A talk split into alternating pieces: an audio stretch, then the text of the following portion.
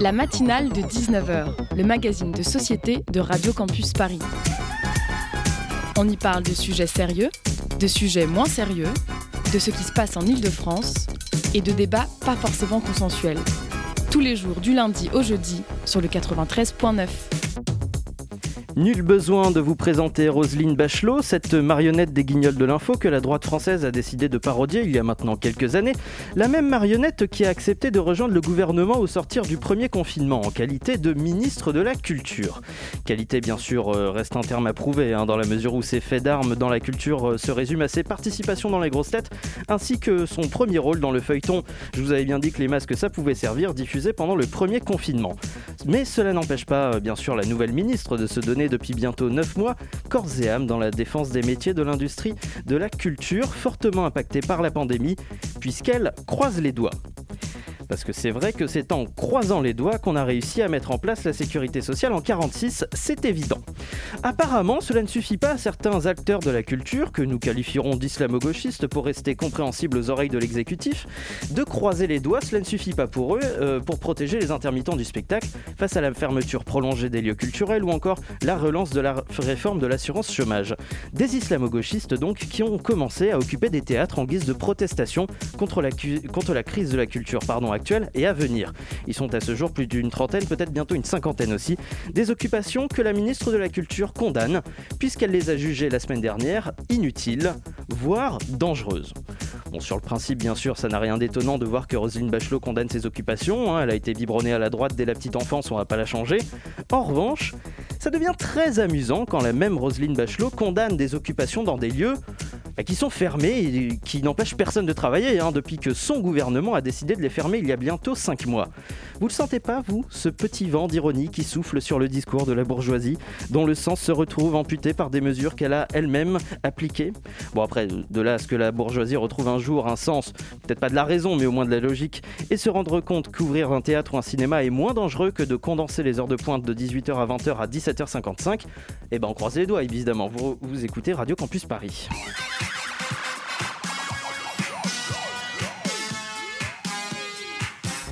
Bonsoir à toutes et à tous au programme de cette matinale de 19h, vous l'aurez compris, la crise du monde de la culture et de ses acteurs, privés de pouvoir se donner en spectacle, en projection ou en exposition depuis novembre dernier. On revient sur ce secteur mis en danger par la pandémie de Covid-19, comme par l'action gouvernementale dans un instant. Nos invités Sultana, chanteuse, autrice et compositrice, et Yann Alexander de la même profession. Ils ont tous les deux participé à l'opération des théâtres ouverts en donnant un concert dans les règles sanitaires fin janvier. En deuxième partie d'émission, notre interview Zoom Elsa Gavinet recevra Maude Baudier, fondatrice des Bornés, start-up qui encourage les femmes à se mettre au vélo. Ce n'est pas tout, puisqu'aux alentours de 19h36, euh, Kathleen Franck vous, éclaboussera de son verbe aiguisé. Et à 19h49, et Anaïs Martinez pardon, et Elliot Janon concluront cette émission par la force de leur complicité. On est en direct jusqu'à 19h55 sur le 93.9. Merci d'écouter la matinale. La matinale de 19h. Cet après-midi aussi, nous avons remis 22 millions d'euros sur la table pour les artistes auteurs. Il y a des gens qui sont dans une très grande précarité, des gens qui écrivent des scénarios, des livres, de l'art plastique, de la musique, du spectacle vivant. Qui, font de la création artistique. On a besoin de les soutenir. Les artistes sont reconnaissants de ces efforts, euh, voient que la France fait ce que aucun autre pays ne fait en ce qui les concerne. Il n'empêche, ils voient une incohérence, avoir des Sephora ouverts et des musées fermés. C'est l'exemple que prenait d'ailleurs Gabriel Attal, le porte-parole du gouvernement. Lui-même a du mal à expliquer cette euh, part d'incohérence. Est-ce que c'est tenable encore longtemps de dire aux artistes, oui, c'est incohérent. Les, les, Sephora sont ouverts, mais les musées sont fermés. Parce qu'il faut bien comprendre qu'il y a la notion de lieu de convivialité. On ne peut pas comparer un, lieu de culture avec euh, une rame de métro ou une galerie marchande. Parce que la culture, c'est d'abord le partage, le partage avec des artistes et même au cinéma, le partage avec des gens qui viennent avec vous au cinéma. On se rencontre avant sur le trottoir, dans le hall, on en parle après, on a envie de prendre un verre ensemble parce que c'est ça. Sinon, on regarde des films à la, télé, à la télévision. Mais non, c'est ça la, la convivialité de l'artiste. Et on sait bien que ce sont les interactions sociales qui sont porteuses de contamination. À l'instant, un extrait de Roselyne Bachelot, apparemment ministre de la Culture, qui parlait il y a quelques jours au micro de C'est à vous face à l'impatience des professionnels de la culture. Sultana, bonsoir. Bonsoir. Vous êtes autrice, compositrice et autrice musicale, euh, comme Yann Alexander qui est à vos côtés de vous. Bonsoir. Bonsoir. Merci euh, d'être tous les deux avec nous sur euh, la matinale de 19h. Alors, vous avez déjà travaillé ensemble, puisque Yann Alexander, vous avez écrit un titre de Sultana qui s'appelle Pazata, Oui. Pazapa, pardon. Oui, oui. on en écoutera un extrait au, au cours de cet entretien. Et vous avez aussi euh, participé au Théâtre Ouvert, une opération à l'initiative de la Factory euh, d'Avignon, Mhm. euh, qui euh, a organisé des formes de portes ouvertes dans diverses salles de spectacle, dans le strict respect des mesures sanitaires, il faut le rappeler. Et vous avez pu y donner un concert. La première fois, c'était le 30 janvier. Euh, il y a eu une deuxième euh, captation euh, le 27 février euh, aussi en live. Mhm. Est-ce que vous pouvez nous raconter déjà comment vous avez euh, été embarqué dans, dans cette, euh, dans cette aventure euh, euh, clandestine, si, si je puis dire? On peut parler d'aventure clandestine, Yann Alexander? Oui, c'était clandestine et nécessaire. Euh, moi, je voulais, euh, en fait, euh, ça partait aussi euh, d'un sentiment qu'il faut assumer, hein, d'égoïsme, mais pas au sens euh, égocentrique. C'est-à-dire que quand on fait depuis des années, on est dans un écosystème euh, qui est le sien, le monde artistique et tout, euh, je n'ai pas envie que des, entre guillemets, technocrates décident si j'ai le droit d'exister ou pas. C'est le public qui a le choix, ce pouvoir-là, de venir dans une salle ou pas euh, ou d'acheter des disques ou pas. Mais c'est pas un ministre euh, qui a le droit de dire si j'ai le droit d'exister ou pas. Donc à un moment donné, euh, je dis, tu, tu penses à toi et tu, ben, tu sauves ta peau, en fait. hein, c'est aussi bête que ça. Et c'est vrai que j'avais l'impression d'être un peu seul dans cet état d'esprit-là. Euh, et en fait, bon, avec Sultana, avec qui nous avions eu des longs échanges sur la situation complètement folle que nous vivons depuis euh, mars 2020, euh, très tôt, nous avons eu des échanges sur, sur la société, le- le- les, les choix philosophiques de la société. Et donc, c'est à elle que j'ai pensé pour rejoindre ce mouvement qui tombait bien pour moi. Il fallait que je chante de toute façon et devant du public, quoi qu'il arrive, Le quoi qu'il en coûte. Le mouvement des, des théâtres ouverts. Donc, Sultana, vous aviez euh, Oui. voulu ajouter quelque chose? Ah oui, oui, effectivement, on s'est retrouvé avec Yann Alexander confronté euh, à ce dilemme, c'est-à-dire euh, qu'en fait, effectivement, on, on- on prend ce droit de, de pouvoir continuer euh, à, à chanter et surtout à partager en fait euh, avec le public, parce qu'on s'est quand même rendu compte que l'envie euh, du public était immense de pouvoir retrouver des artistes. Et euh, donc, ce sont eux aussi, comme nous, des résistants, c'est-à-dire qui viennent euh, nous voir dans ces concerts privés. Et on partage à nouveau ensemble des émotions, on cultive le lien social, on insuffle, on essaye d'insuffler un, un air de liberté. Et c'était important, important, en tout cas pour moi, de pouvoir revivre ça et de me sentir à nouveau vivante. En fait, jusqu'en décembre, je me sentais très en colère, euh, très frustrée. Et quand euh, l'opération des, théâtres ouverts euh, a commencé et qu'on s'est positionné pour faire ce, premier concert, je me suis à nouveau sentie vivante et je n'étais plus dans la colère mais dans l'action. Et donc euh, pour, pour nous, c'était c'était très important. Vous vous êtes senti euh, essentiel, finalement, pour reprendre euh, ce terme euh, ah, euh, on- qu'on peut qualifier euh, peut-être d'abject euh, Ah, quand on parle de gens qui pratiquent des métiers. complètement abject. Yann Alexander euh, oui, oui, c'est complètement abject. Et si je peux me permettre, parce que y a, la semaine dernière, il y a eu un débat euh, dans ma famille, euh, une personne qui disait il faut absolument euh, voter euh, en marche, euh, enfin en Macron euh, contre Le Pen en 2022. Et j'étais embêté, j'ai dit non, en fait, je resterai chez moi. Parce que euh, tout ce pourquoi j'aspirais, euh, ben, euh, ça ne s'est pas fait. C'est-à-dire que si on m'avait dit un jour qu'un gouvernement démocratiquement élu déciderait qui est essentiel et qui n'est pas dans une des sociétés les plus développées d'Occident, en 2021, euh, c'est assez violent, c'est- sale. C'est-à-dire que euh, Madame Bachelot s'excuse en disant, elle est de la même région que ma mère d'ailleurs pour l'anecdote, elle s'excuse en disant que c'est une simple qualification technique. Sauf que l'homme de la rue, lui, il comprend pas la qualification technique. Donc si on lui dit que les activités artistiques ne sont pas essentielles, qu'est-ce qui conclut? Que les artistes ne sont pas essentiels. Et là, on est vraiment sur une pente glissante et on peut dire la même chose de, professions entières. Hein. Les restaurateurs ne sont mm. pas essentiels, les, les, gérants de salles de sport ne sont pas mm. essentiels, les gens qui animent des émissions radio ne sont pas essentiels. Les discothèques. C'est violent, c'est très très violent. Je ne sais même pas comment on a pu accepter ça euh, collectivement. Et c'est une violence justement à laquelle vous avez pu, euh, que vous avez pu un peu conjurer justement à travers l'expérience des théâtres ouverts. C'était euh, la première fois que vous remontiez sur scène euh, depuis le début de la crise sanitaire non, Alors, pas toi, Yann. Hein non, non, pas moi. Yann Alexander, ouais. Pas moi, effectivement. J'ai été l'un des premiers dès juin, effectivement, en France, euh, euh, en juin 2020, à revenir sur scène. J'avais fait une mini-tournée à Paris, en région parisienne et en province. Après, ben, Sutana avait, avait pu assister à ça. J'avais fêté 17 ans de chansons au Théâtre Michel. Et ensuite, j'étais allé chanter à Bruxelles la veille du confinement en Belgique. Du reconfinement. Du, reconfinement euh, en Belgique. Mais effectivement, je suis un homme de scène, j'aime le spectacle vivant, euh, je suis attaché à la vie et ça m'embête euh, vraiment cette, cette façon de condamner ou de faire passer pour des irresponsables des gens qui ont besoin de liens. Mm. Ça, c'est vraiment quelque chose qui me, me, perturbe encore maintenant. Je, n'ai pas d'explication à ça. Je, voulais revenir aussi sur, euh, sur ce que vous disiez justement sur euh, la capacité d'un gouvernement à décider euh, ou non si telle ou telle industrie, tel corps de métier pouvait rester ou non ouvert. Là où il a éventuellement une, une, légitimité en ce moment en termes de prise de décision, c'est sur les protocoles sanitaires. Et justement, à travers les, les, théâtres ouverts, vous avez respecté un confinement, pas un confinement justement, mais un, déconfinement de la culture dans le respect des, règles sanitaires. Est-ce que euh, par rapport à la problématique actuelle sur la réouverture des salles de spectacle, qui est est-ce que euh, les lieux culturels sont des clusters ou non, est-ce qu'à travers les théâtres ouverts, vous avez eu écho, que ce soit dans vos concerts à vous ou euh, dans des concerts de, de, de, confrères, des, des échos de, de clusters ou de, cas Covid? Pas à ma connaissance. Alors c'est vrai qu'on n'est pas très très nombreux à organiser ce genre d'événement. Après, j'imagine qu'il y en a euh, quand même beaucoup, mais on ne le sait pas parce qu'effectivement, ces événements restent plutôt euh, confidentiels.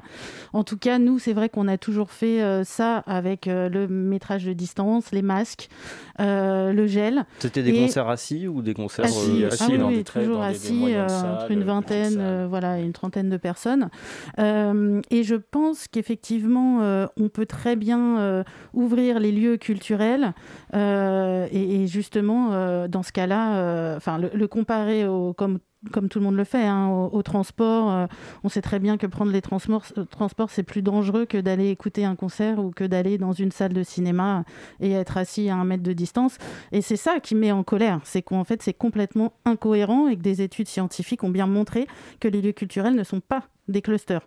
Donc euh, moi, à ma connaissance, je n'ai pas euh, de, de, retour comme quoi euh, les concerts ou les spectacles qui se sont faits ont été des lieux de, de clusters là depuis le, le, mois de janvier, cette opération théâtre ouvert. Je ne sais pas Yann ce que tu en penses. C'est vrai, et puis moi je, je, ne comprends pas non plus cette...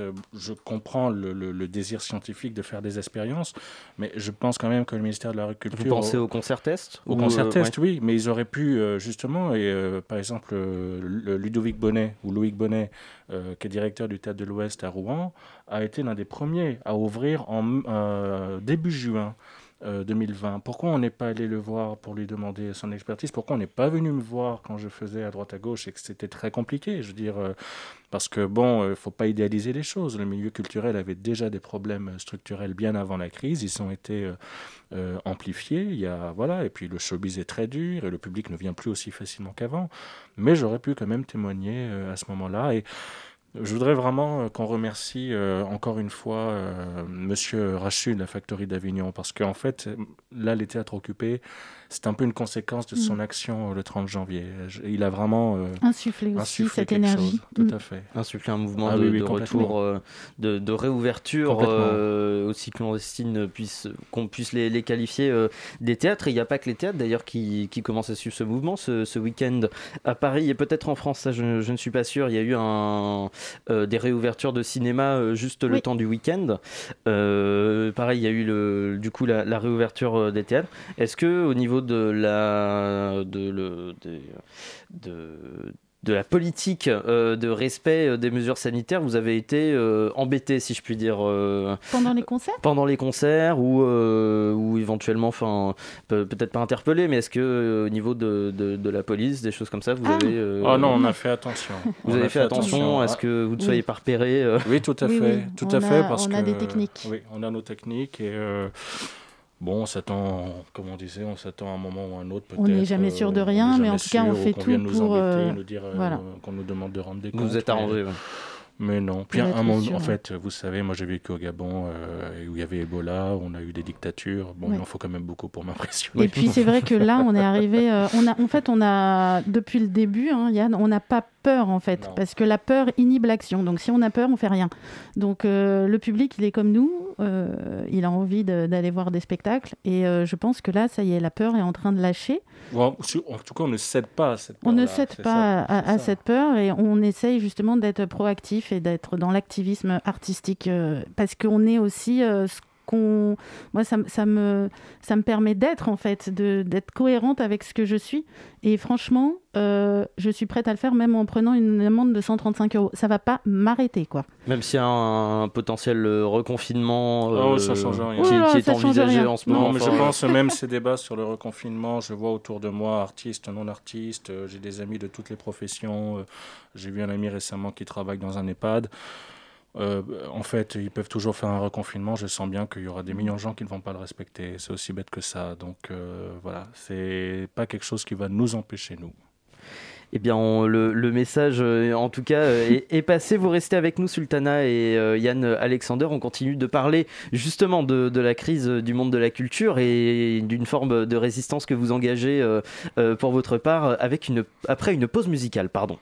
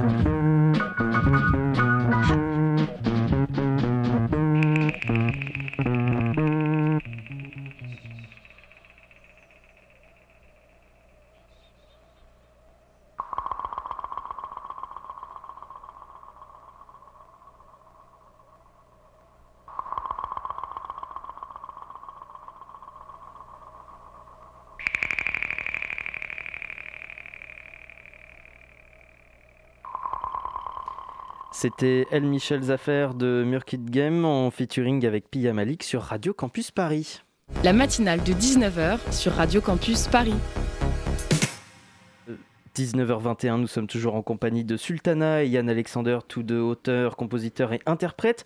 Ils se mobilisent tous les deux pour la réouverture des lieux culturels, notamment à travers l'opération Théâtre ouvert. Euh, on voulait aussi, euh, du coup, on a parlé un peu pendant la première partie de cet entretien de, vos besoins euh, individuels, si je puis dire, de, remonter sur scène, de renouer un contact avec, avec le public et aussi un petit peu voilà, de toutes les questions un peu sur le le, caractère essentiel de la mhm. culture et même d'autres corps de métier d'ailleurs, parce qu'il n'y a pas que la culture qui est euh, euh, amputée euh, en ce moment. et on voulait aussi parler avec vous de, tout ce qui était en train de se passer en ce moment, que ce soit les occupations de théâtre, mais même aussi tout ce qui relève de la condition, des conditions de vie des artistes. Alors vous me disiez hors antenne que vous n'étiez pas intermittent du spectacle. comment vous vivez de, votre, de votre art, tout simplement? Moi, je, je, commence. Donc moi, je, je, suis, euh, j'ai heureusement, on va dire, un, un, boulot euh, qui me, qui me nourrit. voilà, à côté, mais ce qui me permet de, de, de pratiquer mon art euh, avec, je pense, beaucoup plus de, hum, d'aisance dans le sens où j'attends pas ça pour vivre. Par contre, c'est vrai que dans des périodes où je sors des albums et où je fais des concerts, etc., c'est quand même des périodes, on va dire, différentes par rapport à, à mon petit boulot euh, à côté, enfin qui me prend quand même pas mal de temps. Après, euh, Yann, bah, je te laisse rebondir euh, sur, sur cette question. moi, c'est complètement aléatoire parce que mm. moi, je ne fais que ça, effectivement. J'ai J'ai d'abord fondé une société pour produire mes propres spectacles et disques il y a plusieurs années. Puis suite à une dépression, je l'ai fermée. Puis j'en ai ouvert une autre il y a trois ans et qui est spécialisée aussi dans l'édition et la, la, la, mise en avant d'événements, les miens et ceux de, de, mon éditeur une autre société qui distribue mes disques. Et effectivement, bon, heureusement avec cette société-là, heureusement que j'ai cette société-là, car effectivement nous avions reçu des aides de la part de l'État. Euh, je ne veux pas leur dire merci parce que c'est la moindre des choses quand on décide que des gens ne doivent pas, doivent pas travailler. travailler. voilà, après, je pense que les aides, ça ne suffit pas. Et c'est vrai qu'à des moments, j'ai eu un peu des coups de mou. Euh, euh, bon, j'habite en plein à côté des places des Vosges, rue des Tournelles. Donc, quand je vois la, la la queue des, étudiants euh, euh, qui faisaient euh, la queue pour manger, c'est vrai que ça, m'a fait un coup parce que même au Gabon, je n'avais pas vu quelque chose de pareil. Et je me suis dit, à ce moment-là, quand je déprimais un petit peu, je dis, bon, t'as qu'à quitter Paris et puis te, te, te, te, cloîtrer dans ta maison en province. J'ai une petite maison euh, dans l'Ouest. Et vous parlez, euh, vous parliez de justement de, des aides de l'État. Mm. Euh, il y a pour notamment dans, dans l'industrie du spectacle, il y a l'année blanche qui a été actée l'année dernière jusqu'à fin août 2021. donc une année blanche pour les pour les bénéficiaires pardon de l'intermittence du spectacle. une aide qui, un peu comme toutes les aides qui sont appliquées aujourd'hui de la part du gouvernement, vont disparaître une fois mm. une fois qu'on sera sorti euh, des, mesures sanitaires. Euh, comment vous, vous voyez euh, les choses pour les, pour les intermittents du spectacle pour les, des, Quels sont les, les, points de vue d'intermittents du spectacle que vous pouvez côtoyer? Pour eux, j'imagine, le, renouvellement de l'année blanche, c'est quelque chose de prioritaire? Bien sûr, c'est nécessaire. On est, moi et Yann, entourés d'artistes intermittents. Nous, on ne l'est pas, mais on est entourés d'artistes mmh. intermittents. Et je ne vois pas comment ils pourraient là subvenir à leurs besoins avec l'année qu'on vient de passer, sans avoir une deuxième année blanche. Donc euh, vraiment, j'espère que, que cela va, va, être mis en place. Euh, autour de moi, j'ai plein voilà, d'amis euh, comédiens dont les pièces ont été annulées, que ce soit au Théâtre du Rond-Point, des Champs-Élysées, voilà, des projets où ça faisait 2, 3, 4 ans. voilà, ils étaient dessus, tout est annulé. ils n'ont pas travaillé cette dernière année. Donc c'est vraiment, un, c'est vraiment préoccupant en fait comme, comme situation. Et je pense que si l'État ne fait rien par rapport à cette année blanche, ça risque d'exploser en fait. Parce que le milieu de la culture est quand même là euh, assez euh, fédéré, on va dire. Euh, on voit avec toute l'occupation des théâtres et des diverses initiatives, hein, il n'y a pas que ça. Il y a aussi des collectifs qui se créent. Il y a le collectif On Ouvre qui est aussi très actif. Il y a Délivrez-nous qui est un système de voilà de d'artistes à domicile. Donc on voit plein plein plein de petits mouvements qui sont en, train de se créer, voilà pour essayer de faire bouger les choses. Et je pense effectivement que là il y a une espèce de grogne qui est prête à exploser si vraiment il ne se passe rien. Soit les lieux culturels réouvrent, on a des vrais, on a des dates, on a des perspectives, on peut se projeter. on a la deuxième année blanche. Sinon ça risque vraiment de, je pense, d'exploser de et puis même la lutte peut-être va se mêler à, une autre lutte comme les gilets jaunes, comme euh, enfin voilà, ça risque d'être très très euh, préoccupant parce que les, les, tout le monde est vraiment à l'agonie là. On est, à l'agonie et les euh, gens sont en dépression, en vraie dépression. C'est un mouvement extrêmement large qui est en mm. train de, se construire, en tout cas dans le secteur de la culture aussi. justement, la, réponse du gouvernement aussi, qui ne parle absolument pas en ce moment du renouvellement de la déblanche, c'est plutôt de relancer la réforme de l'assurance chômage, une assurance chômage qui est en l'état extrêmement bénéfique pour les artistes et pas que pour les intermittents. Euh, Yann Alexander voulait peut-être euh, dire un mot à ce propos? Moi, je suis au régime général quand il m'est arrivé d'être justement programmé dans des salles avec un cachet et tout. comme je savais que j'aurais jamais d'année assez d'années pour être intermittent. Et de toute façon, comme j'avais ma société, je, il y avait, on n'a pas le droit, je crois, d'être, d'avoir sa propre entreprise et, d'être intermittent. et j'en avais plus l'utilité. Donc j'étais, j'étais au régime général. Je le suis toujours si on fait appel euh, à moi euh, euh, pour des prestations, voilà, sauf sinon on facture mon, entreprise. Je rejoins ce que dit Sultana. Alors, je ne crois pas vraiment à la convergence des luttes. c'est quelque chose qu'on nous ressort régulièrement et j'ai jamais vraiment vu ça parce qu'on est dans des sociétés très complexes avec quand même 68 millions d'habitants qui ne pensent pas pareil, et ce qui est normal. Par contre, je crois que les artistes ont, raison beaucoup d'artistes, parce que là aussi le milieu n'est pas uni, hein, euh, voilà. Hein, euh, euh, mais beaucoup d'artistes ont raison de se battre et de réaffirmer ce qu'ils sont, parce que effectivement en face il y aura toujours un crétin fini pour leur dire t'as qu'à devenir vendeur de téléphone. Mais tout dépend de quelle société nous voulons quelle société nous voulons. Et donc, ils ont raison de se battre pour ce qu'ils sont. C'est quand même extraordinaire d'avoir une ministre de la Culture qui est plus attentive à l'état des murs théâtre occupé que devenir des mm. gens qui, qui, qui occupent le théâtre. parce qu'elle elle trouve effectivement euh, dangereux pour, euh, pour des lieux euh, patrimoniaux. Mais, oui, mais, qui, mais c'est qui qui fait ce patrimoine et qui le rend vivant mm. Voilà, c'est il y a vraiment un manque de respect qui est, qui est, quand même dans les actes, dans la façon d'agir de, de, de, des gens qui décident pour nous, qui est hallucinant. Et quand même, je voudrais dire une chose brièvement, c'est par rapport au corps médical. je pense quand même qu'une partie du corps médical, a, dorénavant, pour des formations, il faudrait quand même qu'ils intègrent une formation globale sur la société dans laquelle euh, ils vivent. On ne peut pas prétendre soigner les gens et faire abstraction de tout ce qu'il y a autour et euh, aller sur les médias sans arrêt en disant confinement, confinement. Il y a quelque chose qui n'est pas normal, il y, a, il y a quelque chose, il y a un manque d'éthique pour moi. Oui, et puis euh, bon, on va, on va, on va, clore cette parenthèse, mais effectivement, euh, c'est assez compliqué aussi dans la mesure où euh, on se plaint aussi du fait qu'il n'y ait pas assez de, personnel soignant et pas assez de lits, mm. et, et, le gouvernement répond bah, il faut les former, sauf qu'il il, n'engage pas forcément de, de, formation supplémentaire pour, pour les soignants. On va revenir sur, sur le monde de la culture qui nous intéresse. On parle en filigrane depuis tout à l'heure des, des occupations de théâtre. Est-ce que vous vous y avez euh, participé, que ce soit l'Odéon ou un, ou un autre, euh, un autre théâtre parisien ou ailleurs en France, Sultana? On, justement, on était en train de prévoir ça avec euh, Yann. On en parlait hier et on, voudrait aller se rendre euh, voilà, au théâtre de l'Odéon euh, pour, les, pour, les, pour les soutenir. Tout à fait. voilà. Donc, Éventuellement ça, pour, donner, pour donner un concert, parce que je rappelle pour ceux qui ne qui connaissent pas forcément l'ordre du jour de ce que le, les occupants du théâtre de l'Odéon appellent, l'Agora de l'Odéon. C'est mm. une assemblée générale suivie de deux ou trois concerts dans l'après-midi.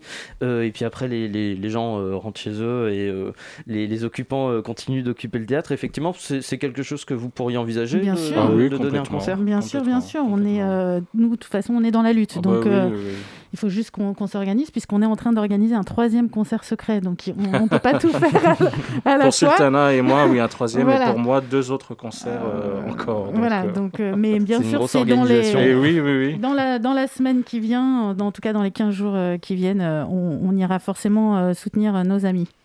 Et euh, justement, bah, pour, euh, pour revenir un petit peu sur, euh, sur les, propos euh, de la ministre de la Culture, euh, Rosine Bachelot, il y, a, y a un discours très ambivalent aussi, parce que pour ce qui est des lieux culturels, des lieux de, de spectacle, que ce soit enfin des, des, lieux où on réunit des gens dans une salle, donc je pense au cinéma, au théâtre, aux salles de concert, évidemment, il n'y a aucune discussion sur le fait de rouvrir.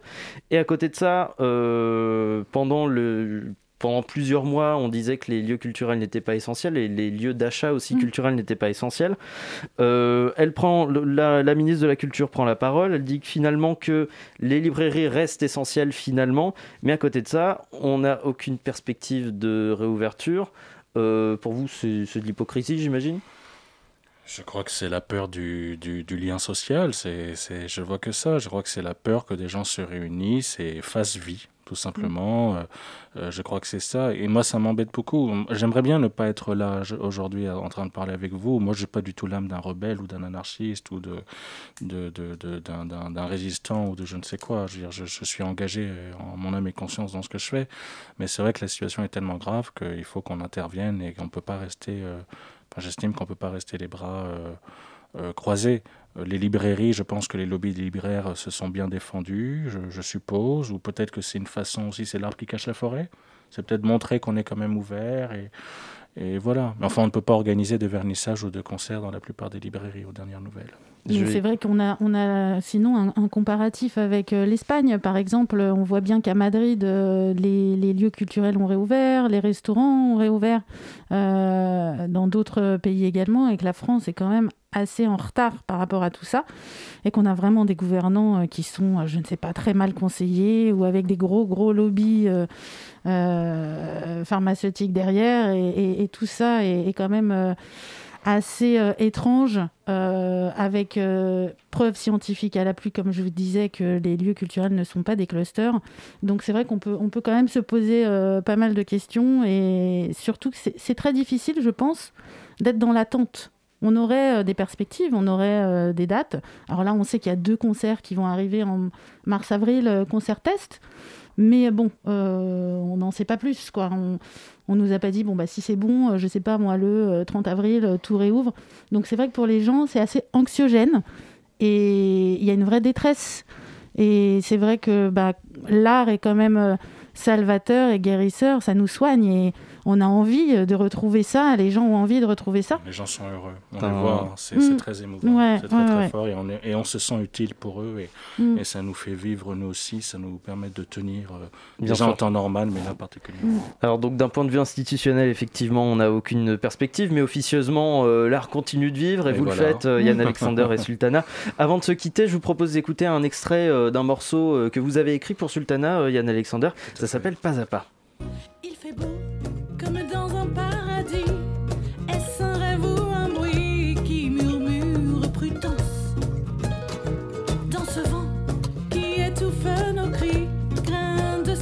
panique,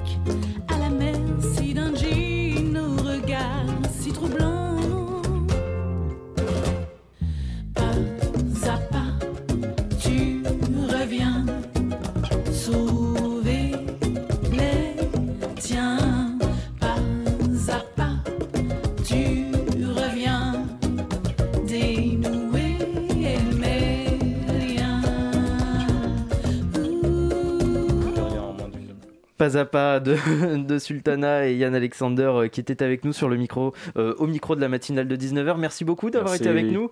Euh, je rappelle évidemment qu'on peut vous retrouver Sultana sur le site sultana.fr. Tout à fait. Et Yann Alexander, vous avez une page Facebook dont on mettra dans les deux cas des liens sur le podcast de l'émission. Tout de suite, une pause musicale sur Radio Campus Paris.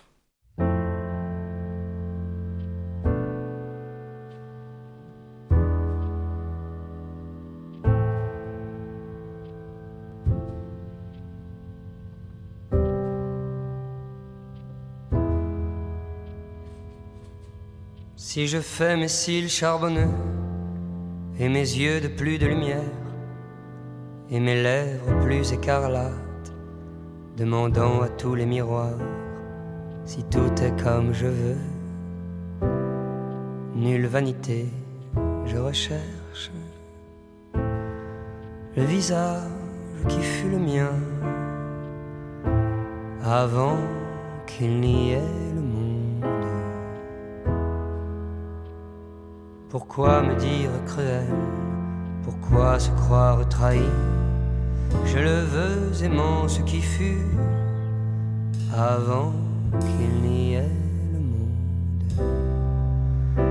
Avant qu'il n'y ait le monde. Qu'importe si je regarde un homme tout comme si c'était mon amour quand pourtant sang est demeuré froid. Mon cœur ne bat pas plus vite. Pourquoi me dire cruel? Pourquoi se croire trahi? Je le veux aimant ce qui fut avant qu'il n'y ait le monde.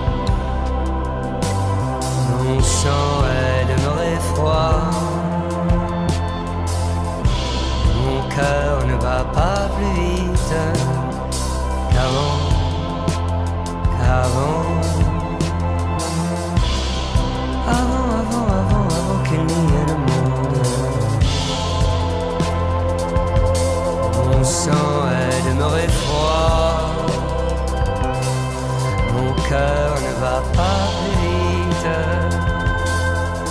qu'avant. Qu'avant. Avant qu'il n'y ait le monde de Feu Chatterton sur Radio Campus Paris, il est 19h38. La matinale de 19h sur Radio Campus Paris. Le Zoom avec Elsa, dans- c'est dans un instant. Mais tout de suite, on accueille Kathleen sur, pour sa chronique sur... euh, oula, Voilà, tout va bien? Salut Simon. Euh, non, aujourd'hui je suis juste pas contente. Pour changer, hein, comme d'habitude. Oui. Alors je vous entends déjà me dire, mais elle a ses règles celle-là? Eh bien loupé La petite remarque sexiste n'a pas lieu d'être puisque je suis en plein milieu de mon cycle menstruel et vous serez ravis de le savoir. Ce qui veut dire que je suis juste quelqu'un d'aigri. Oui, on pourrait aller droit au but aussi, non? Oui, oui, oui, oui. Trêve de bavardage, t'as raison Simon. Alors déjà, oui, confinement, or notre confinement again. La presse est en train de nous, de nous conditionner à accepter tout doucement l'idée qu'on va devoir de nouveau s'enfermer chez soi. Les médias font en tout cas le taf dans ce sens, quand nos représentants sont juste complètement paumés. Bah oui, parce que hier Macron a déclaré « Nous aurons à prendre dans les jours qui viennent sans doute de nouvelles décisions dans le cadre de la lutte contre le Covid-19 ».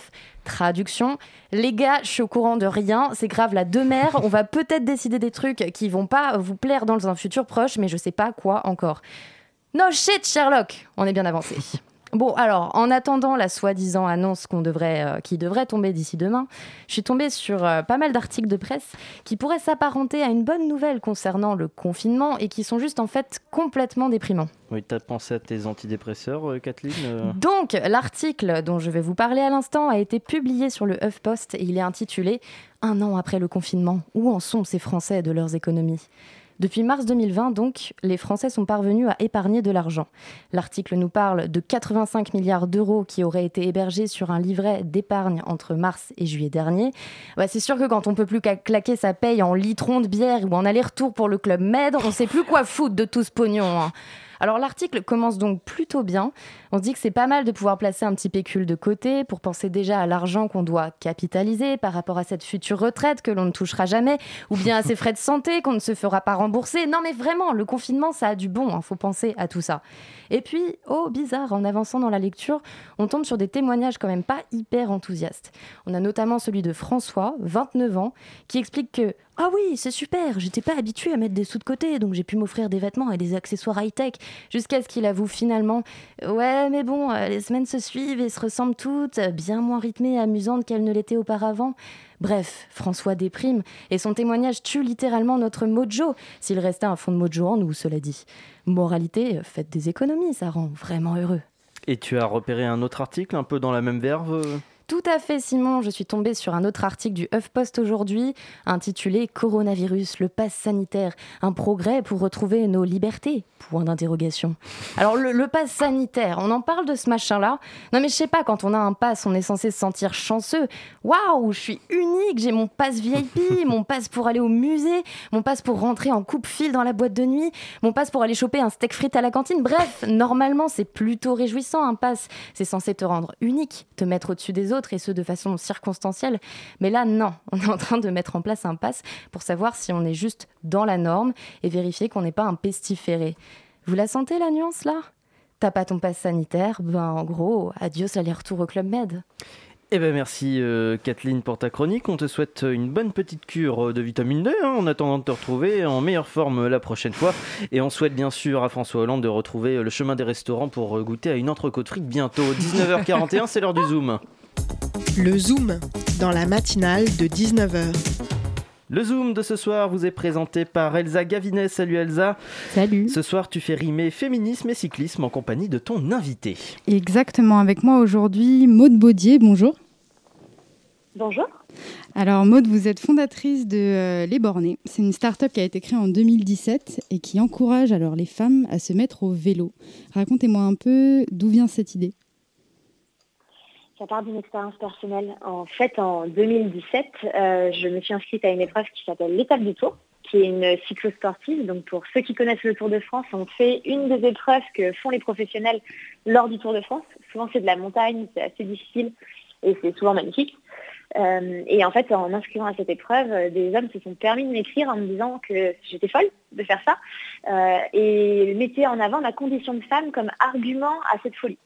Et je ne comprenais pas pourquoi en fait ma condition de femme était un problème jusqu'à ce que je me rende compte qu'on était très très peu présente sur les épreuves de cyclisme et qu'en fait le problème c'était ça, c'est qu'ils étaient entre hommes et qu'on n'avait pas vraiment notre place euh, selon eux.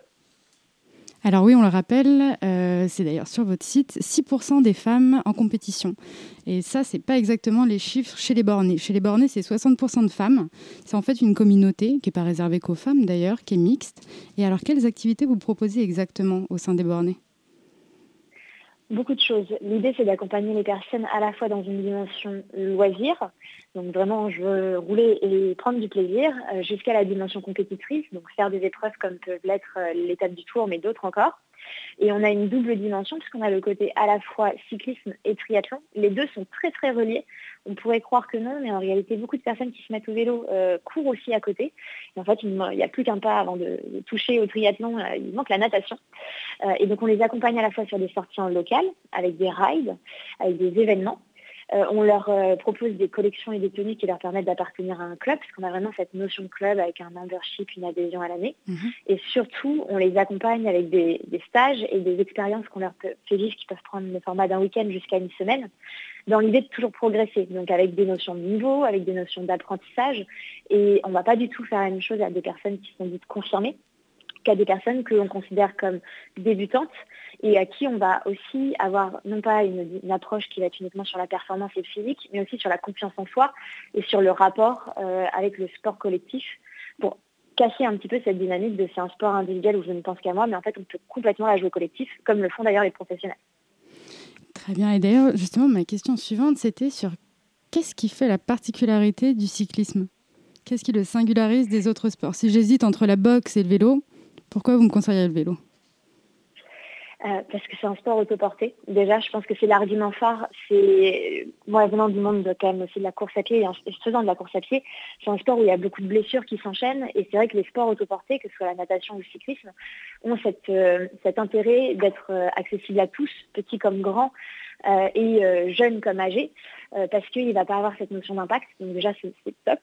C'est un sport d'endurance et on va pas se, on le sait tous, on, on va pas se cacher le fait que l'endurance est quelque chose qui nous permet de rester en bonne santé longtemps, euh, d'un point de vue que ce soit cardiaque, musculaire, euh, élimination des toxines, etc. Et donc c'est très très bien de réaliser ce genre de sport. Et donc si on combine les deux, le côté sans impact et le côté endurance, le cyclisme a pour moi tous les facteurs clés pour être intéressant pour tout type de personnes. Mais d'ailleurs, ce n'est pas qu'un sport, le cyclisme. Le vélo, c'est aussi un moyen de transport, n'en déplaise aux catégories Le Bon Coin. Et justement, la place du vélo dans le quotidien des femmes. Alors, c'est. euh, c'est en juin 2020 que nous apprend Autolib Métropole que 49% des abonnés sont des femmes, les abonnés à Vélib. Auparavant, c'était 40%. Alors on connaît un boom, les femmes se mettent au vélo et à votre avis, pourquoi? Outre l'évidence difficulté pour les frotteurs de métro de vous frotter sur votre vélo. Euh, je pense qu'il y a plusieurs dimensions. Il y a la dimension santé. Euh, il y a une prise de conscience sur la santé et sur le fait qu'on est toute la journée assis et qu'on ne bouge pas beaucoup. Donc euh, les 30 minutes de sport par jour, elles peuvent passer par le transport bah, maison et travail. Il y a une dimension écologique qui est très très inscrite et ancrée. D'ailleurs, je, ne pourrais plus ressortir l'étude, mais je sais qu'il a été prouvé que les femmes étaient souvent celles qui portaient l'écologie aussi au sein des foyers. Et donc, en toute logique, ça va venir s'inclure aussi dans cette dimension. Et la dernière, je pense que c'est le côté social, c'est-à-dire qu'on fait partie d'une certaine catégorie de personnes quand on fait du sport, quand on roule euh, pour aller au travail. Et je pense qu'on s'inscrit aussi dans une dynamique en fait éthique, psychologique, globale, et on va appartenir en fait à une catégorie de personnes et c'est plutôt plaisant de faire partie de la catégorie des personnes qui euh, sont en extérieur, roulent, profitent du paysage et en plus de ça se font du bien. Exactement, je vous le confirme. Moi qui utilise mon Vélib tous les jours, c'est un plaisir qui ne s'arrête jamais. Alors ma dernière question, enfin en tout cas le dernier sujet qu'on va aborder, c'est qu'actuellement vous êtes donc à la recherche euh, d'investissements. Donc pour parler un petit peu plus euh, sérieusement, va-t-on dire, même si c'est extrêmement sérieux, le vélo, le bien-être et l'endurance. Vous êtes donc euh, ce qu'on appelle une start-up, en réalité une société par action, et vous cherchez actuellement des financeurs. J'ai vu sur votre site que vous utilisiez un mode de financement qui s'appelle BCAR et qui a l'air révolutionnaire.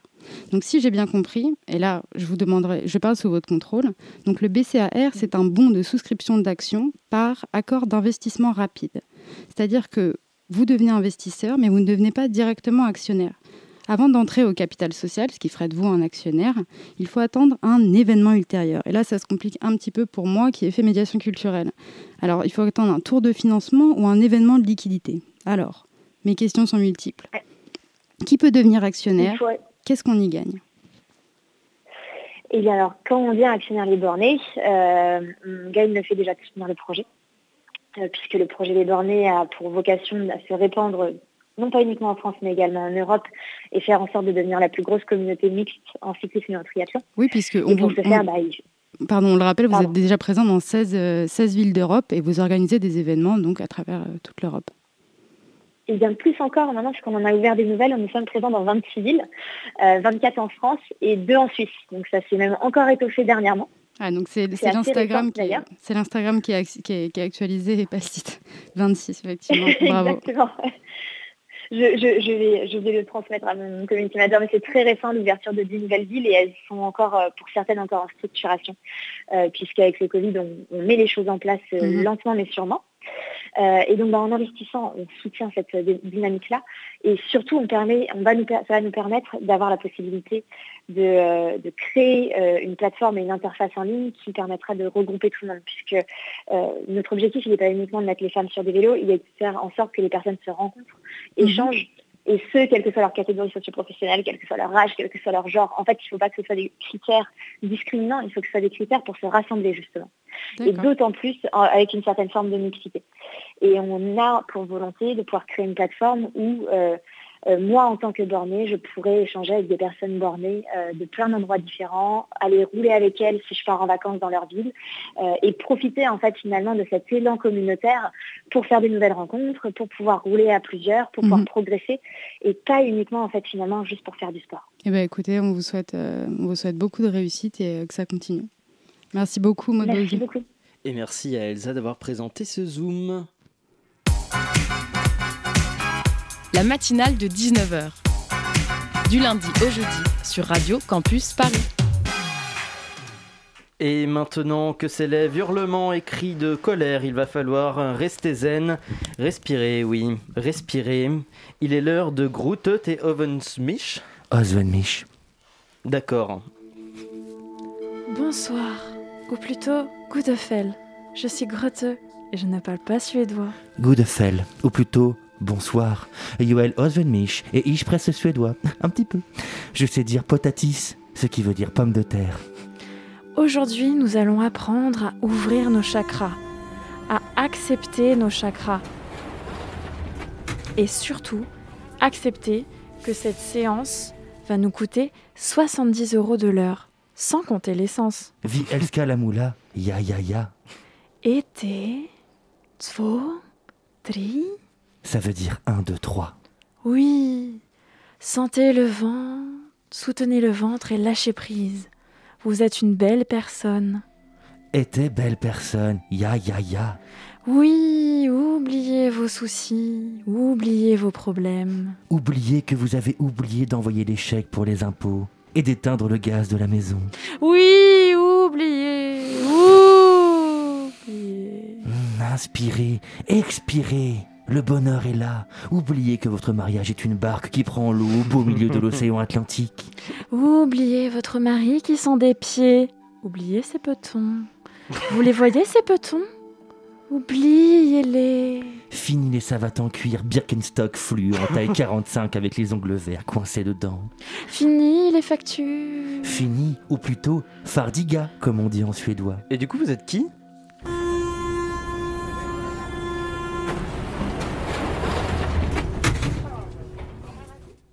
Mais quel est ce doux bruit? Serait-ce le bruit du métro ligne 3 venant d'arriver en station Parmentier Hmm. Me vient soudain l'envie de parler espagnol. Puis-je t'appeler Enrique Ozenmich Claro que ya.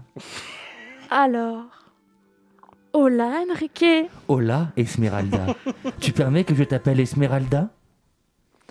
Que no Claro que si. Qui est-ce la partie del cuerpo que somos a détendre, grouteux? Dieu ne sais. Pour te dire toute la verdade, je suis déjà en parfait accord avec mes chakras et avec Gaïa, mère protectrice de toutes choses. La séance est terminée. Oui, euh, enfin plutôt si, cela fera 70 euros. Gracias. Mais non, gracias à toi. Rigolons de manière spontanée.